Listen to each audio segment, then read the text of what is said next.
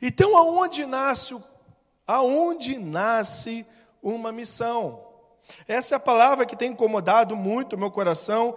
Eu já estou falando dela já pela terceira vez, porque eu acredito que se nós entendermos que aonde nasce a missão, nós vamos valorizar aquilo que Deus nos entrega. Nós vamos respeitar o comissionamento de Jesus. Quantos livros foram escritos e não foram publicados?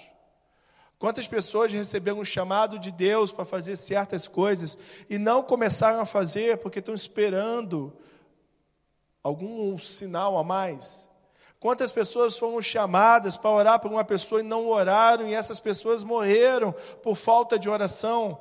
Essas pessoas foram, vão para o inferno por não conhecerem Jesus, na qual você deveria ter feito essa apresentação. A Bíblia diz que quando nós confessamos os nossos pecados, Jesus esquece, ele perdoa e esquece. Então, quando nós nos apresentarmos diante de Deus, Ele não vai cobrar da gente os nossos pecados, Ele vai cobrar de nós aquilo que nós não fizemos. Ele vai falar: Ei, eu confiei a você, aquela igreja, e você não cuidou. Se você tivesse cuidado, você teria salvo tantas mil pessoas. Ei, eu confiei uma guitarra na sua mão. Eu confiei notas musicais que iam ganhar pessoas para Cristo através das suas notas, e você não tocou. Ei, eu confiei uma nação inteira na Europa, na África, no próprio Brasil, uma comunidade inteira nas suas mãos, mas você ficou com medo de ir, você não quis abrir mão das suas coisas para servir o próximo. E Deus talvez esteja fazendo um monte de coisas para chamar a sua atenção e você não está a ouvir. Olha o que diz lá em Mateus 28, 16 ao 42, a grande comissão. Diz o seguinte: Os onze discípulos partiram para Galiléia e foram para um monte que Jesus lhes tinha indicado. Quando viram, adoraram-nos, adoraram-no, mas alguns ainda duvidaram. Então Jesus aproximou-se deles e declarou: Foi-me dado todo poder no céu e na terra. Portanto, vão e façam com que todos os povos se tornem meus discípulos. Ele não pediu por favor, ele não falou se você quiser, se você tiver tempo.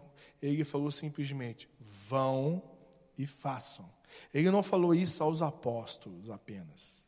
Até porque os apóstolos, nós acabamos de ver que significa missionários.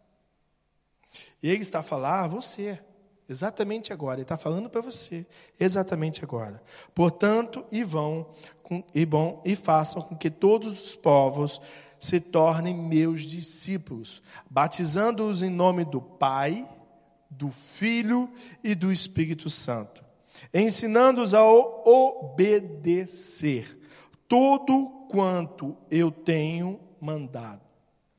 E saibam que eu estarei sempre convosco até o fim dos tempos. Muitas pessoas falam: por que, que esse pastor, por que, que você, missionário, fala em nome de Deus? Quem é você? Está escrito aqui em Mateus 28 quem nós somos. Está escrito aqui em Mateus 28 o poder que nós temos, a autoridade designada por Deus está escrito através dessa procuração, onde Ele nos mandou a ir aos quatro cantos desse mundo falar do amor dele, a ensinar as pessoas a obedecerem, a transformar as pessoas em seus discípulos. Tem uma ordenança, tem uma chancela e tem uma autoridade, um poder revestido sobre a sua vida. Mas o fato de nós não entendermos, não reconhecermos esse poder, nós não vamos. Nós temos a dificuldade de entender a autoridade que nós temos quando nós abrimos a nossa boca. Nós falamos em nome do Deus Pai, do Deus Filho, do Deus Espírito Santo. Nós falamos em nome do Deus Criador do céu, da terra, do sol e do mar, aquele que desceu, montou você no barro e assoprou assoprou as suas narinas e te deu a vida. Nós temos dificuldade de reconhecer que nós somos o que somos porque Deus ganhou essa luta. O reino de Deus estabeleceu embaixadores aqui na terra, porque cá não é o reino de Deus, para que seja feita aqui na terra como é feito no céu a vontade de Deus. Então nós precisamos entender que não a missão não se trata de mim, se trata do campo missionário, se trata do próximo, se trata de pessoas, se trata de atender a vontade do Deus, Pai, Filho e Espírito Santo. Quem vos receber, continua dizendo assim, ó, Mateus 10, do 40 a 42. Olha que interessante. Jesus falando para os seus embaixadores: Quem vos receber, e a mim que recebe. É a mim que recebe. Quem me receber, vamos lá, vou, vou começar. Mateus 10, 40 a 42.